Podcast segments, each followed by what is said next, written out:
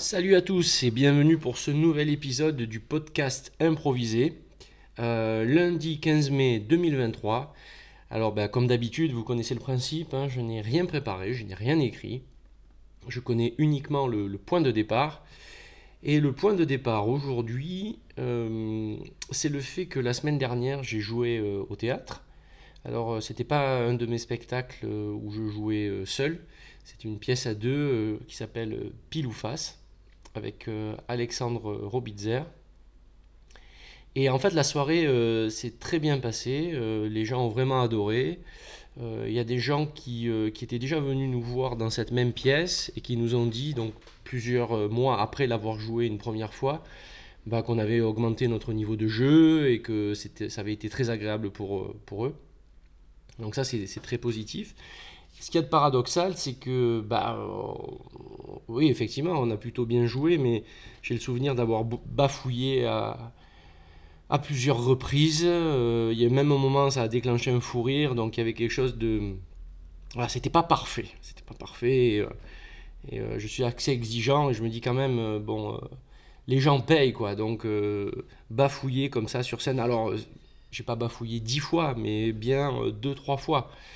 Et euh, donc j'ai appris à lâcher prise avec ça, hein, je, l'accepte, mais disons que c'était, c'était pas. Voilà, euh, c'était comme une petite égratignure, si vous voulez, dans, dans quelque chose de, de, bien fait. Euh, et ça, ça me renvoie à l'idée de, de, toujours effectivement retravailler, et quelle que soit la quantité de, travail que l'on met dans, dans, quelque chose, ben, on n'est on pas à l'abri de, devoir se confronter à la réalité, hein, c'est ça, c'est-à-dire qu'on n'est pas parfait et qu'il y a des moments où on est moins dedans euh, que d'autres. C'est assez paradoxal, hein. c'est assez paradoxal, puisque comme je vous le dis, la, soirée euh, s'est bien passée, euh, les gens ont vraiment aimé, il y a eu des, rires, on a, on a, été félicité. Mais c'est ça que j'aime, si vous voulez, avec le, spectacle vivant, hein. c'est que à, tout moment, vous pouvez avoir un rappel à l'ordre qui vous dit, ouais, bon, c'était bien, mais euh, il s'est quand même passé ça. Euh, alors après, euh, si vous voulez, j'ai pas choisi cette activité par hasard, à mon avis. Alors je l'ai pas, je l'ai pas choisi déjà, elle s'est imposée à moi. Mais avec le recul, comment dire, c'est une activité, comme beaucoup d'activités que j'ai menées dans ma vie, où sans cesse vous, êtes vous, vous, recommencez parce que vous êtes un éternel apprenant. vous n'en avez jamais fini d'apprendre et de vous améliorer. Et euh, j'ai fait ça euh, longtemps avec les arts martiaux, euh, parce que j'ai pratiqué le judo puis le kung fu. Et notamment avec le kung fu, vous, ne cessez de répéter des gestes pour essayer de les améliorer, pour qu'ils, entre guillemets, pour que vous puissiez les intérioriser, qu'ils fassent partie de vous, et puis qu'à terme, vous puissiez les utiliser de manière inconsciente. ça a été pareil avec la musique, puisque je joue de la guitare maintenant depuis combien? 30 ans 1992, voilà, 31 ans bientôt. Et euh, bah, si jamais j'arrête de jouer trop longtemps, euh, il y a des choses qui s'en vont. Et, donc, euh, et même si je joue régulièrement, il faut continuer à explorer les choses. Et, et, le théâtre, c'est ça. C'est-à-dire qu'une fois qu'on connaît son spectacle, on le joue une première fois, et puis on l'affine, et puis on recommence encore et encore et encore et encore et encore. Ça permet de, se découvrir soi-même. Hein. C'est vraiment une activité euh, euh, qui est très intéressante. Enfin, pour moi, maintenant, c'est au-delà d'une activité, hein, puisque c'est plus un, style de vie. Et, euh, et, donc, ben voilà, je me suis pris une petite, comment dire, un petit coup de pied au derrière en me disant, bon, bah écoute, pourtant on l'avait travaillé. Hein. Vous voyez, on l'avait travaillé, cette pièce, on avait fait en sorte de la, la re-répéter. une heure avant, on était encore sur scène à, à la répéter. Mais bon, ça fait partie du, métier. C'est pour ça qu'on appelle du spectacle vivant. Donc, euh, si vous pensiez qu'il suffit d'apprendre une pièce une fois et puis après de la jouer euh, en tournée, bah, ça se passe jamais comme ça. Hein. C'est, on joue et puis le lendemain, à nouveau, on re-répète, on, on, peaufine ce qui ne va pas. Le soir, on, on, joue sur scène et le lendemain, on recommence encore et encore. Et euh, ça, ça m'amène à ce que je suis en train de vous dire là, il y a une idée qui, me passe euh, par la tête. C'est le, rapport qu'on a, si vous voulez, avec le travail euh, à notre époque et sur la tendance d'actualité de dire que les jeunes ne savent plus travailler, ils ne savent plus s'investir, c'est des feignasses, etc., etc. Bon, On peut dire, en nuançant le propos, que euh, effectivement, euh, il y a des choses à améliorer hein, euh, pour, pour, notre jeunesse. Mais de ce que je vois sur Internet, au travers des, hobbies que j'ai, des choses qui m'intéressent, je vois quand même beaucoup de jeunes qui savent s'appliquer plusieurs heures par jour et qui bossent dur, dur, dur. Alors, ça peut être des gens qui font du sport, des gens qui font de la musique, euh, alors c'est surtout, moi je regarde plutôt le, monde de la guitare, hein, le monde du rock, ou plus largement de la guitare. Donc euh, on voit des gens qui, pratiquent des heures entières, qui mettent des vidéos en ligne, qui ont un niveau excellent. Euh, c'est pareil pour tout ce qui est au niveau du sport. Et donc, euh, on ne peut pas faire comme ça une généralité disant que tous les jeunes ne savent plus travailler, que tous les jeunes sont des feignasses. Non, moi ce que je pense que c'est que l'opportunité de donner un travail intéressant à des jeunes a considérablement diminué. Ouais, ça, je, ça, ça, je veux bien le croire. C'est-à-dire, c'est très très dur de motiver les gens.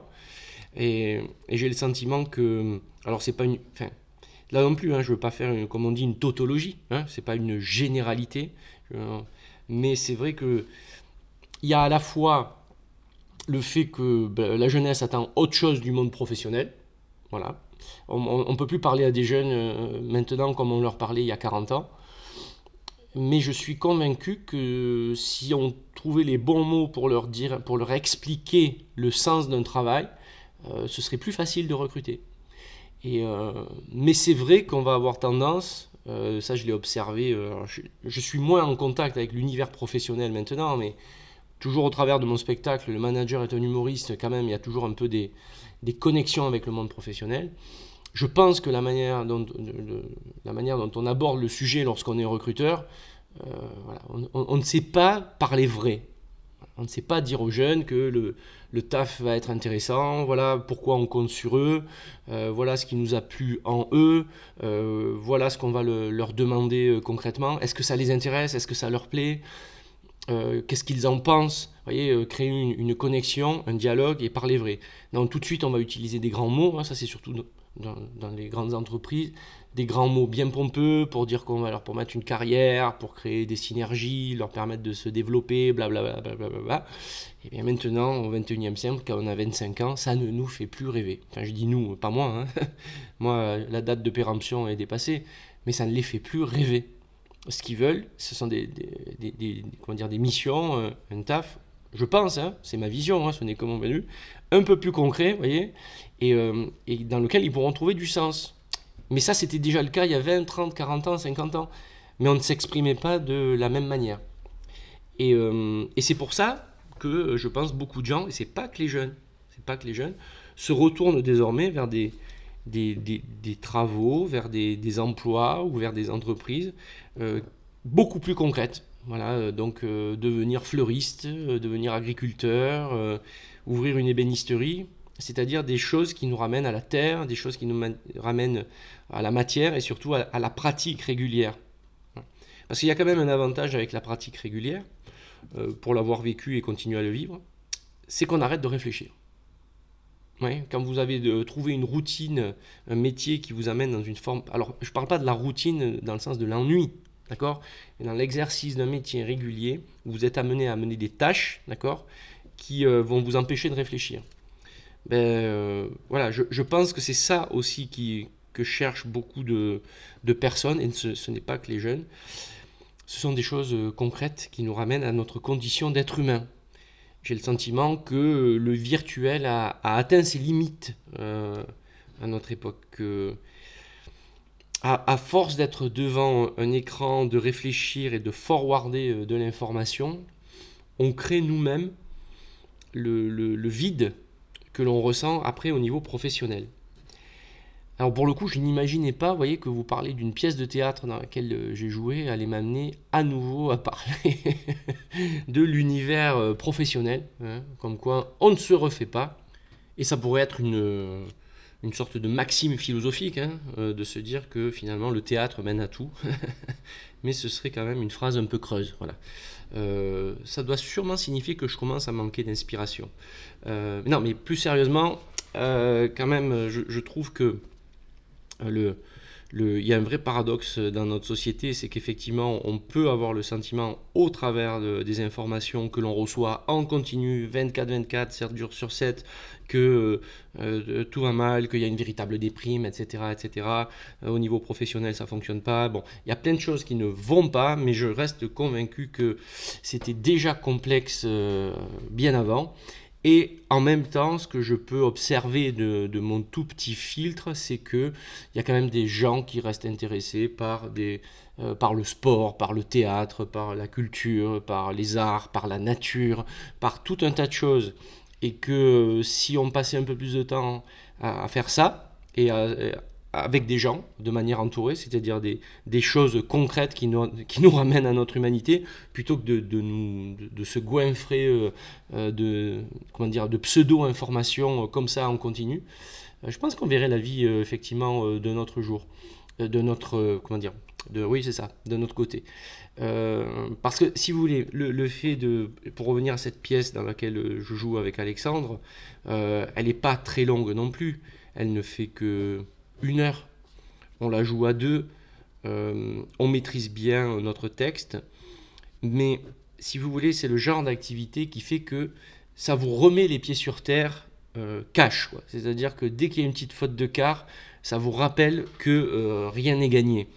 Et, je trouve que pour certaines personnes, enfin j'ai le sentiment que certaines personnes vivent trop dans la certitude et mériteraient un peu plus de se mettre en danger et, euh, et de, de, comment dire, de, de, monter sur une scène. Voilà. Si j'ai un conseil à vous donner, enfin j'ai pas de conseil à donner, mais euh, si c'était que de moi, je mettrais le théâtre comme une, une discipline obligatoire à l'école, euh, voilà, qui compterait autant que les maths, et peut-être même qu'on n'aurait pas à la noter, mais l'exercice serait obligatoire.